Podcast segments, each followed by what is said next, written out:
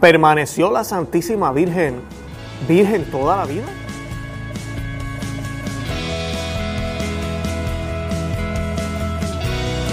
Bienvenidos a Conoce, Ama y Vive tu Fe. Este es el programa donde compartimos el Evangelio y profundizamos en las bellezas y riquezas de nuestra fe católica. Les habla su amigo Luis Román y quisiera recordarles que no podemos amar lo que no conocemos y que solo vivimos lo que amamos. Hoy vamos a estar hablando de la virginidad perpetua de la Santísima Virgen. En otras palabras, los católicos cristianos y muchos cristianos, eh, especialmente de las primeras eh, iglesias que fueron fundadas por los primeros reformadores como los luteranos, los calvinistas, ellos sí creen en la virginidad perpetua de la Santísima Virgen. Y los católicos somos los más que defendemos esto hasta el día de hoy. Y esa creencia ha existido y existió desde el principio del cristianismo. ¿Qué dice esa creencia? Esa creencia lo que dice es que la Santísima Virgen fue virgen antes, durante y después del, eh, del parto o de haber dado a luz a nuestro Señor Jesucristo. O sea, que la Virgen era virgen, ¿verdad? Antes de quedar embarazada, siguió siendo virgen estando embarazada, no perdió la virginidad, y eso nos lo dicen las escrituras en el Evangelio de San Lucas. Eh, también que cuando dio a luz milagrosamente su cuerpo no fue corrompido, eh, eso también nos lo enseña la Santa Iglesia y lo creen los cristianos, y que luego cuando siguió viviendo con José y ya con el niño Jesús y cuando ya Jesús crece, mantuvo su virginidad. Eso es lo que, lo que vamos a estar discutiendo hoy. ¿Realmente esto es cierto? ¿Es una creencia exagerada de parte de los católicos para diosizar a la Santísima Virgen? Eh, pues la respuesta es no. Nosotros no diosizamos a la Santísima Virgen ni pensamos que la Santísima Virgen está igual que Jesús o que Dios. La Santísima Virgen fue un ser humano igual que usted y que yo. La única diferencia es que la misión que le fue dada a la Santísima Virgen fue una misión única, es una misión que no va a volver a suceder y no va a volver a pasar. Y, nosotros eh, debemos entender eso. Y como nos dicen por ahí que Dios no nos da cruz que no podamos cargar, así mismo sucede con la Santísima Virgen. Dios nos da las gracias y nos da las herramientas necesarias para poder llevar la misión que tenemos que llevar. A la Santísima Virgen le fueron dadas diferentes cosas y gracias, ¿verdad? Una de ellas fue estar libre de mancha para poder ser la portadora de Cristo, ¿verdad? La portadora de Dios vivo, hecho hombre en su vientre. Eh, y la otra fue el mantenerse virgen, tenía que ser virgen.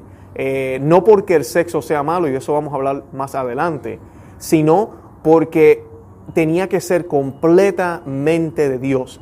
Ella tenía que ser completamente de Dios. Y hay prefiguraciones de esto en el Antiguo Testamento con el arca. El arca de la alianza prefigura a la Santísima Virgen. ¿Por qué? Porque el arca de la alianza llevaba el bástulo de Aarón, que simbolizaba el sacerdocio. María llevaba el sacerdote eterno en su vientre, ¿verdad? Que es Cristo. Eh, el arca de la nueva alianza también eh, llevaba las tablas de la ley, contenía las tablas, ¿verdad? Que Moisés eh, tenía con los diez mandamientos dados por el mismo Dios. María llevaba la nueva ley y la ley, ¿verdad? Eh, cumplida o, completada esa misma ley del Antiguo Testamento, pero viva en su vientre. Y la tercera es el mana, el alimento que fue dado a los judíos cuando estaban en el desierto. María no tan solo llevaba el alimento, María llevaba a quien nos alimenta y es el alimento que da vida en el vientre. Así que ella cumple con los mismos requisitos que, que, ¿verdad? que cumplía el arca de la nueva alianza. Las Sagradas Escrituras nos dicen que el arca de la nueva alianza fue construida con detalles precisamente eh, por esa razón, por la, por, para lo que iba a ser utilizada. Eh, y en el libro de Éxodos y vemos en algunos de los libros del Antiguo Testamento cómo detalladamente le es dada las instrucciones para poder construirla y poder ser ese, ese vehículo que iba a contener lo más poderoso que jamás había habido en la tierra, que es que a Dios mismo. Eh, ese es el, arca. Y el arca, además de esto, siempre iba al frente del pueblo de Israel. Siempre llevaba, eh, iba a la batalla. Siempre, si no iban con ella, las batallas las perdían, ¿verdad? Si no iban con el arca de la alianza. Y eso mismo hace la Iglesia Católica, siempre lleva a la Virgen de adelante. No porque ella sea la que nos consigue las victorias, sino que ella es el medio escogido por Dios para traernos a Jesucristo. Al igual que el arca, los judíos no creían que el arca era Dios, pero era el medio escogido por Dios para que Él permaneciera con ellos. Eh, cuando, cuando vemos el Viejo Testamento junto con el Nuevo, podemos comprender muchas de las cosas que a veces no se entienden literalmente en el Nuevo Testamento. También una analogía muy importante, y no analogía, literalmente San Juan el Apóstol en el libro de Apocalipsis. para los que no saben, el libro de Apocalipsis o el libro de Revelación fue escrito por San Juan el Apóstol. Y este libro en el capítulo 11, versículo 19 y capítulo 12, versículo 1, que debo de mencionar que los capítulos en aquella época no, no existían. La Biblia era escrita con un solo texto. Eh, eh, San Juan el Apóstol nos coloca la Santísima, bueno, coloca primero la arca de la Nueva Alianza. Dice que vio muchos rayos, ¿verdad? Y que apareció el arca en el cielo. Para cualquier judío que leía este libro en aquella época, y este libro fue escrito en el primer siglo, era como que, wow, ¿qué qué? El arca, porque el arca estaba perdida. El arca había prácticamente desaparecido. Juan está diciendo, yo acabo de ver el arca. Y justo después dice, y acabo de ver una mujer vestida de sol, con la luna a los pies y con una corona de dos estrellas. O sea que nos está mostrando ahora el nuevo arca. Y ahí mismo habla de que ella estaba embarazada, de que iba a tener al Salvador, ¿ok? De que el dragón estaba furioso con ella, quería matar a la criatura y como no pudo matar a la criatura, empezó a hacer la guerra con los hijos, con los hijos de esa mujer. O sea, con contigo y, conmigo. Y tú dirás, pero Luis, ¿cómo tú sabes que yo soy hijo de María? Pues porque Apocalipsis continúa diciendo que los hijos de esa mujer son los que creen en Jesucristo, en el Señor. Si no me creen, vaya al capítulo 12 de Apocalipsis, evangélico que me escucha, protestante que me escucha y católico que me escucha si no lo sabías. Por ahí está. Así que por eso es de ahí que viene todo esta creencia de, de, y de saber, de seguro, que la Virgen fue protegida fue guardada por parte de Dios por todos estos propósitos y por lo que nos dicen las escrituras y por la manera en que Dios siempre había trabajado desde el Antiguo Testamento. Digo trabajado, pero había obrado, vamos a decir. Así que yo voy a utilizar la suma teológica. Ustedes saben que mm, Tomás de Aquino es mi héroe. Y la suma teológica en, el, en la tercera parte, cuestión 28, artículo 3. Eso es lo que voy a estar utilizando. Antes de comenzar, quería decirles que estamos en el episodio número 39 ya. Así que gracias por el apoyo.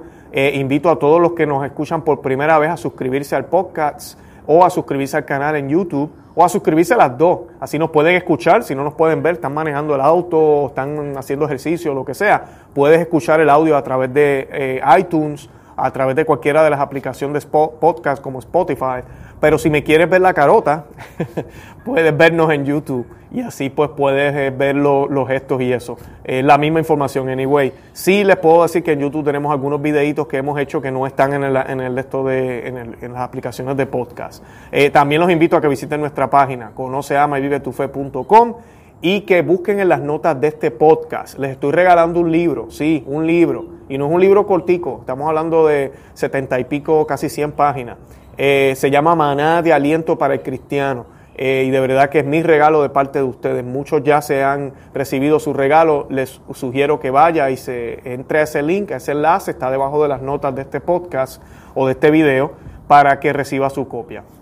Bueno, dice Tomás de Aquino en la tercera parte, cuestión 28, artículo 3 de la suma teológica.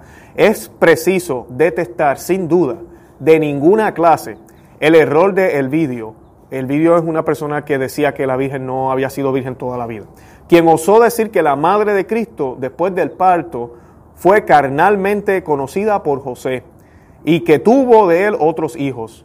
Primero porque eso rebaja la perfección de Cristo, quien como según la naturaleza divina es el unigénito del Padre.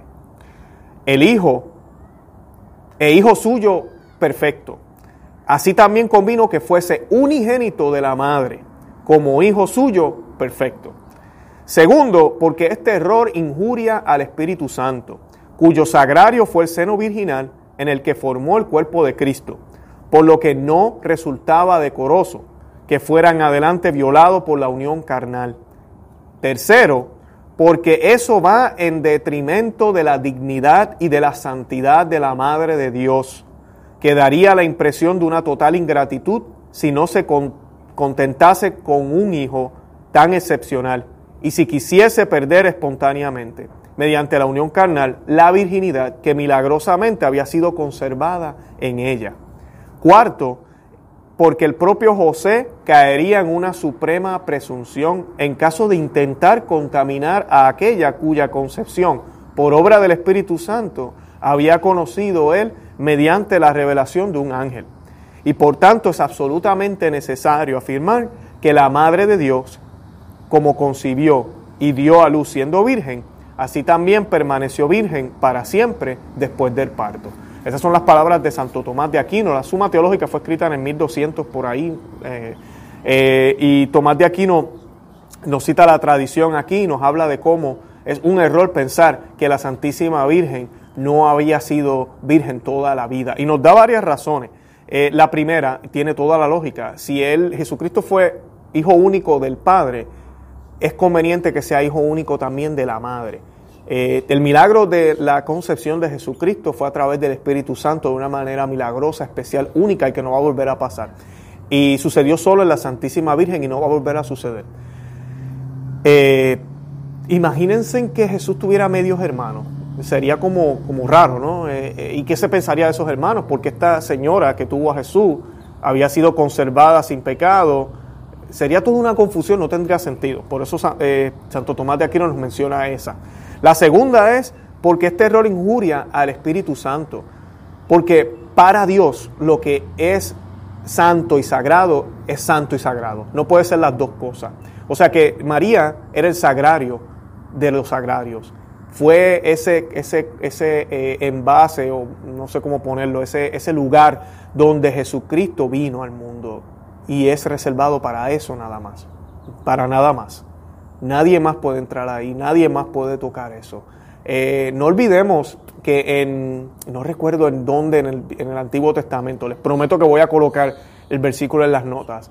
Eh, hay uno de los pasajes del Viejo Testamento que nos hablan que ellos están llevando el arca y que el arca parece que se iba a caer y uno de los ah, judíos toca el arca con buenas intenciones, no quería que se cayera y un rayo cayó del cielo y lo mató. ¿Por qué? Porque el arca era sagrada, nadie podía tocar el arca. Eh, volvemos a lo mismo, es exactamente lo que pasa con la Santísima Virgen. Y este punto está relacionado con el cuarto, ¿verdad? Porque San José tuvo una visión, San José vio un ángel, San José, el ángel le dijo, hey, acoge a María que ella va a ser la madre de Dios y al hijo que van a tener ustedes le, van a poner Jesús. ¿Ustedes creen que yo tocaría a una mujer que acaba de ser tocada por Dios de esa manera? Eh, no, yo creo que cada vez que yo la vea me arrodillaría frente de ella. Eh, es algo sobrenatural, es algo inexplicable. Yo no sé cómo yo reaccionaría, pero definitivamente no tendría deseos carnales hacia esa mujer. Eh, además de esto, la tradición nos dice que José también había hecho votos de castidad. Eso es tema para otro día, eh, pero hay documentos escritos que la iglesia aprueba que leamos, no fueron incluidos en la Biblia, porque la Biblia se centra en Jesucristo, pero nos habla de eso, de que José y María tenían eh, ese acuerdo de mantenerse eh, castos y dedicarse a la vida religiosa, aunque estaban casados. Eh, y eso se hacía en el mundo judío. el tercero nos dice porque va, porque va, porque denigra la, lo que la madre de Dios es. Y es lo que les decía ahorita, no es porque el sexo sea malo. Hay personas que piensan, ustedes los católicos siempre en contra del sexo. No, el sexo no es malo y cuando usted tiene relaciones sexuales, no, usted no se denigra, siempre y cuando las tenga, ¿verdad?, casado y bien. Eh, al contrario, la iglesia nos dice, y el, la misma Biblia nos dice, ese es el objetivo del matrimonio. Debemos tener esas relaciones, ¿verdad?, que sean fruto del amor para procrear, no para placer, no para pasarla bien, para procrear. Y lo mismo sucede en el caso de la Santísima Virgen, pero la diferencia es que la santidad de la Virgen María, ya María tuvo un hijo sin haber tenido relaciones sexuales. entonces es algo más elevado, porque entonces ella va a caer en algo inferior, como las relaciones sexuales aquí naturales. No porque sean malas, sino porque en el caso de ella lo que sucedió en ella es superior.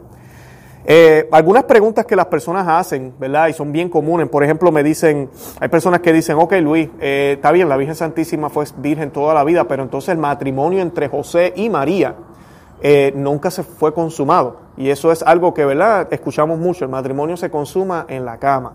Después que las parejas se casan, entonces tienen esa primera relación sexual y se consuma. Y eso es cierto, el matrimonio se consuma de esa manera. Pero eso no quiere decir que el matrimonio no fue válido. Eso no quiere decir que el matrimonio no sucedió. Y aquí les voy a hablar, a citar a Tomás de Aquino también, eh, que dice lo siguiente, Mateo 1.1, sí, sí se prueba que Cristo fue hijo de Abraham y de David, por descender José de David.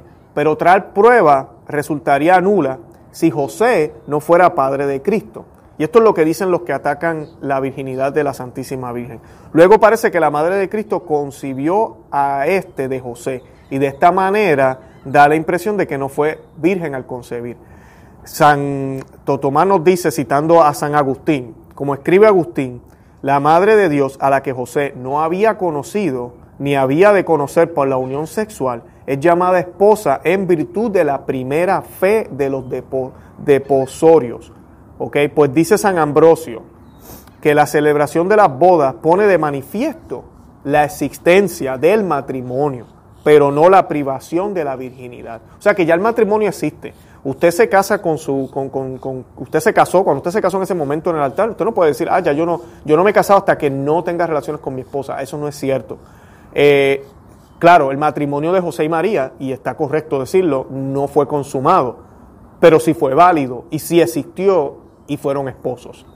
otra objeción que a veces nos dicen es eh, por el texto.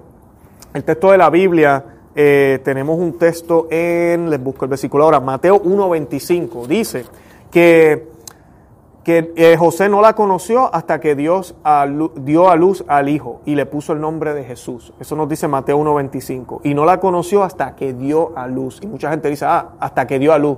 ¿Te fijas? O sea que después, según el texto, ¿verdad? Se podría entender, daría a pensar que sí tuvieron relaciones después. El sentido en griego y en hebreo, y esto quiero aclararlo, al español para nosotros es diferente. Hasta que indica una acción que se da posteriormente mientras que para los judíos indica una acción que no sucede hasta dicho momento, sin mencionar lo que pueda suceder después. Y eso es lo que nos está diciendo Mateo, que no hubo relaciones antes del, parto, antes de que tuvieron a Jesús. No hubo nada de relaciones, pero no nos está diciendo qué pasó después. ¿ok? Él no está diciendo, ah, pues después hubo. Tampoco está diciendo que no hubo, nosotros sabemos que no hubieron pero en ese texto en específico él no, dice qué pasó después. Y un ejemplo de este tipo de traducción o de sentido en la Biblia está en Segundas de Samuel, ¿ok? Segundas de Samuel, capítulo 6, versículo 23, que dice, y Micol, hija de Saúl, no tuvo hijos hasta el día de su muerte. O sea, que tuvo hijos después de la muerte. Sería ridículo pensar eso, ¿verdad? Dice así mismo, hasta el día de su muerte, porque hasta, ¿ok? Quiere decir hasta que murió. O sea, que no tuvo hijos. Eso es lo que nos está queriendo decir el texto. Así que eso es una mala interpretación. Algo que me gusta, que quiero compartirles aquí del, Suma, que también nos dice eh, Tomás de Aquino, San Jerónimo, San Agustín, dicen lo siguiente eh, sobre este texto. Algunos sostuvieron que esto no debe interpretarse cuando se dice que no fue conocida por su esposo hasta el parto. No debe interpretarse respecto al conocimiento sexual, sino con relación al conocimiento de algo que se ha hecho notorio. Porque en efecto, dice Crisóstomo, José no conoció cuál era la dignidad de María antes de ella dar a luz, sino que la conoció después que parió, porque en virtud del Hijo, ¿ok? En virtud de Cristo, se hizo ella más hermosa y más digna que el mundo entero. Pues solo ella recibió en el reducido espacio de su seno al que el mundo no es capaz de contener. Otros, en cambio, lo relacionan con el conocimiento visual, como el rostro de Moisés que hablaba con Dios, se hizo resplandeciente de modo que los hijos de Israel no podían mirarle. Así María, cubierta con la claridad del poder del Altísimo, no podía ser conocida por José, hasta que diese a luz. Pero después del parto la conoció con la mirada del rostro, no con el tacto sensual. José vino a saber quién era María, en otras, en otras palabras. se vino a dar cuenta que María era la reina del nuevo reino de Dios, ¿verdad? Porque la reina es la madre del rey. ¿Y quién es el rey? Jesucristo. Hasta que ella dio a luz. Se vino a dar cuenta de esa realidad. Antes de eso, él no sabía cuáles eran los planes de Dios. Jerónimo concede que la expresión debe entenderse del conocimiento sexual. Sin embargo, dice que el adverbio, ¿verdad? Hasta que puede entenderse de dos maneras, y eso es lo que hablábamos ahorita. Unas veces significa un tiempo determinado, como en Gálatas 3:19, la ley fue dada por causa de la transgresión hasta que llegase la descendencia a la que había sido hecha, y otra significa en tiempo definitivo, conforme a lo que se lee en el Salmo 122.2, nuestros ojos están fijos en el Señor, nuestro, hasta que se compadezca de nosotros, sin que por eso haya de entenderse que una vez obtenida la misericordia, nuestros ojos se van a apartar del Señor. ¿Ven el mismo ejemplo que les decía ahorita? Y conforme a este modo de hablar, se anuncian aquellas cosas de las que cabría dudar si no hubieran sido escritas mientras que las restantes se dejan a nuestra propia inteligencia. Y de acuerdo con esto, dice el evangelista, que la Madre de Dios no fue conocida por su esposo hasta el parto, a fin de que entendamos que lo fue mucho menos después del parto. Y es obvio, ¿cómo yo voy a tocar a la Madre de Dios? ¿Cómo van a dar deseo? Eh, y no nos olvidemos de las gracias dadas también a San José. La gente piensa que San José era un, cualquier hombre. No, él no era cualquier hombre. La misma palabra de Dios utiliza la, el, verbo justo. Era un hombre justo. Y esa palabra es muy grande para decírsela a una persona en las Sagradas Escrituras. Y es utilizada para describir a José. Eh, también hay personas que dicen, ah, pero si ustedes dicen que Jesús fue, eh, que después de Jesús no hubieron más hijos, ¿por qué se le llama primogénito? ¿Por qué se le dice primogénito? Si es uno, ¿por qué hay que decir el primero? Si se le llama primero es porque hay segundos, hay terceros, ¿verdad? Hay más. Eh, y dice, dice Santo Tomás de Aquino, es costumbre en las Sagradas Escrituras llamar primogénito no solo al que es seguido por otros hermanos, sino al que nace primero. De otro modo, si solo fuera primogénito aquel a quien siguen otros hermanos, no sería debido a los derechos de primogenitura de acuerdo con la ley, hasta que no naciesen los otros. Esto es claramente falso, puesto que la ley en, el, libro de números 18, 16 ordena que los primogénitos sean rescatados al cabo de un mes. O sea que al cabo de un mes uno tenía que consagrar a los primogénitos a Dios, ¿verdad? Eso es lo que decía la ley judía, al cabo de un mes. No hay forma de que tengamos un segundo tercero hijo a, un mes de que haya nacido el primero. O sea que el, el, término primogénito no tiene que ver nada si tuvo más hermanos o no. ¿ok?, eh, José tuvo más hijos, es otra de las, de las cosas que nos dicen. Eh, tuvo que tener, tuvo más hijos, entonces posiblemente fueron con María, porque si José era un hombre de Dios, no pudo haber practicado el adulterio. Eh, y la objeción la ponen de esta manera, dice, dice, cualquier forma natural tiene una materia determinada, fuera de la cual no puede existir, pero la materia de la forma humana parece ser ah, la unión entre hombre y mujer. Por consiguiente, si el cuerpo de Cristo no hubiera sido concebido de hombre y mujer, no sería de verdad cuerpo humano, lo que es una hipótesis inadmisible. Parece, por tanto, que María no, no, permaneció virgen. Eh, y eso pues no es cierto. ¿okay? Eh, algunos, como recuerda Jerónimo, dice lo siguiente. Sospechan que San José tuvo de otra mujer los llamados hermanos del Señor. Nosotros en cambio entendemos que los hermanos del Señor no son hijos de San José, sino primos carnales del Salvador. Y eso es lo que la tradición siempre nos ha enseñado. Hijos de María, tía materna de este último. La Sagrada Escritura en efecto distingue cuatro clases de hermanos, a saber, los que son por naturaleza, los que son por raza, por parentesco y por afecto, por lo que los llamamos hermanos del Señor. No lo son por naturaleza, como si hubieran nacido de una misma madre, sino por parentesco, en calidad de, esa familiaridad que tienen. Eh, así que, y aquí les voy a dar un ejemplo bien sencillo. En la Biblia se nos habla mucho de diferentes Marías. Y los protestantes utilizan esto para decir que María tuvo más hijos y por consiguiente no fue, no se mantuvo virgen. La María llamada Madre de Santiago y de José no puede entenderse como la Madre del Señor, ya que el Evangelio acostumbra a designar a esta con el sobrenombre de su dignidad, que es la de la Madre de Jesús o la Madre de Dios.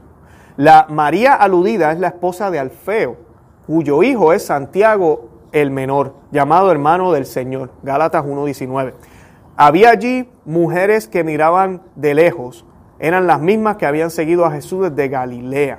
¿okay? Entre ellas estaba María Magdalena, María la madre de Santiago y de José y la madre de los hijos de Zebedeo. Esto nos dice Mateo capítulo 27 del 55 al 56 cuando nos está hablando de la crucifixión del Señor. Y menciona todas estas Marías. Así que sabemos que la María de la madre de Santiago y de José no es la misma que María la madre de Jesús. ¿Por qué sabemos eso? Porque sabemos que María estuvo al pie de la cruz y eso nos lo dice Juan.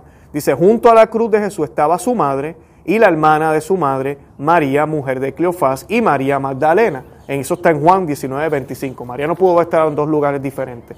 Así que aquí vemos la diferencia entre las dos Marías muy claramente en un evento narrado por ambos evangelistas, el mismo evento que es la crucifixión de Cristo. Eh, así que Santiago eh, eh, no es hermano como tal, hijo de María, la Santísima Virgen.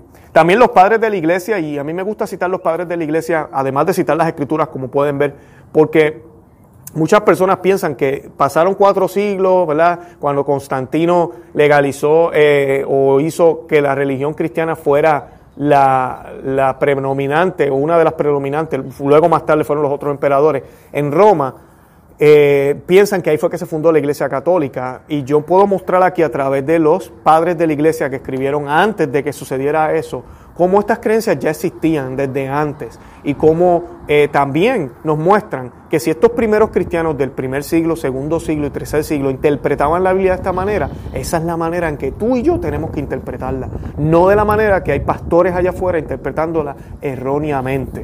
Dice lo siguiente San Agustín, eh, y él nos cita el libro de Ezequiel capítulo 44 versículo 2. Esta puerta estará cerrada y no se abrirá, y no pasará por ella varón porque el Señor Dios de Israel ha entrado por ella. Exponiendo este pasaje, dice Agustín en un sermón, ¿qué significa esa puerta cerrada en la casa del Señor? Sino que María será siempre intacta.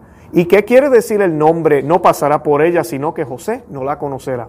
¿Y qué indica el que solo el Señor entra y sale por ella, sino que el Espíritu Santo la fecundará y que el Señor de los ángeles nacerá de ella? ¿Y qué significa que estará eternamente cerrada? Sino que María es virgen antes del parto, en el parto y después del parto. Palabras de San Agustín. El protoevangelio de Santiago, escrito en el año 120, ok, estamos hablando segundo siglo, casi primer siglo, 20 años después del primer siglo, muy cerca del tiempo en que vivió la Virgen María, tiene como tema principal demostrar la virginidad perpetua de ella. Este documento relata que cuando se profetizó el nacimiento de María, su madre Santa Ana la ofreció para el servicio del Señor, tal como Samuel había ofrecido, eh, eh, por, había sido ofrecido por su madre, en, en primeras de Samuel. María desde muy pequeña iba a ser una de las mujeres consagradas al servicio del templo, según la costumbre judía. Esta vida de servicio en el templo no permitía ocuparse de los hijos y requería la virginidad perpetua. Ese es el pasado de María, eso es lo que María hizo. Orígenes, que es otro de los grandes eh, este escribió en el tercer siglo, el año 248, defendió la virginidad perpetua de María. ¿ok? Atanasios también, él decía, él tomó verdadera carne de la siempre Virgen María. Eso está en el discurso contra los arianos, escrito en el año 360, tercer, eh, cuarto siglo. Epifanio, eh, de, San Epifanio dijo, Cristo nació perfectamente de la Santa siempre Virgen María por el Espíritu Santo. Eso fue escrito en el año 120. Eh, Jerónimo también dijo, en cuanto a Vistorius, obispo, yo afirmo lo que ya había sido aprobado por el Evangelio, que él habló de hermanos del Señor, no como hijos de María, sino como hermanos en el sentido que he explicado, es decir, hermanos en cuanto a la relación, no por naturaleza. San Jerónimo entonces apoya su posición haciendo referencia a numerosos padres, afirmando que ellos mantienen la misma posición a favor de la virginidad perpetua de María. Y algunos de esos padres de la iglesia son Ignacio, Policarpo, Ireneo, Justino y otros. Todos, eh, bueno, en este caso este documento fue escrito en el año 383. Eh, Ambrosio también dijo en una carta que escribió en el año 388, la Virgen no buscó la consolación de poder tener otro hijo. Papa Cirusius en el año 392 dijo, tenías buena razón de estar horrorizado de pensar que otro nacimiento pueda venir del mismo vientre virginal del que Cristo nació según la carne. Es que hace todo el sentido, ¿no?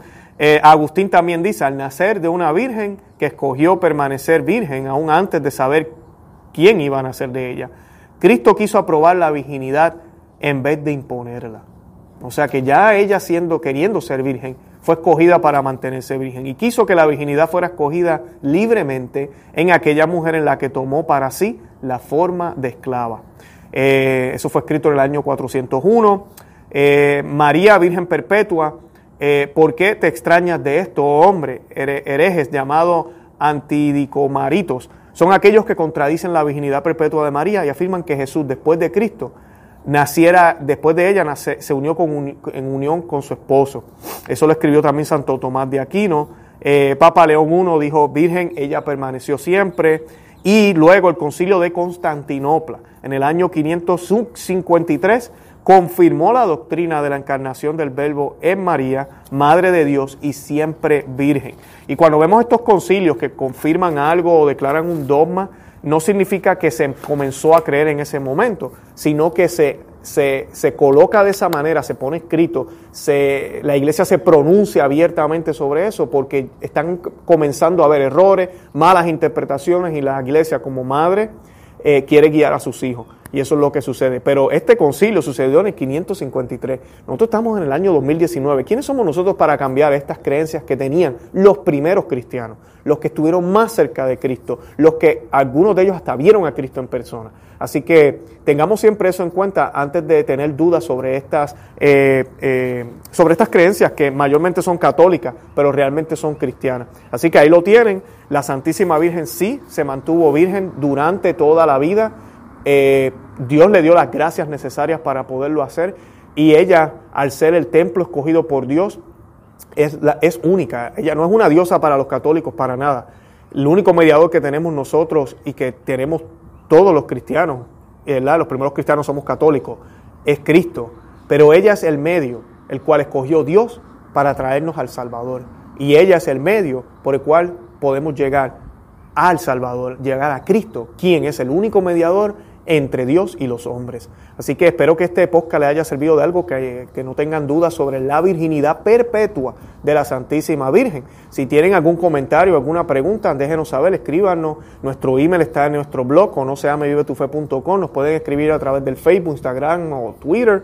Eh, déjenos saber sus comentarios sobre este episodio. De verdad que los amo en el amor de Cristo y los espero en el próximo. No se olviden suscribirse al canal, darle me gusta, compartir el video, compartir el podcast y nada, estaré orando por ustedes. Por favor, oren por mí. Santa María, ora pro.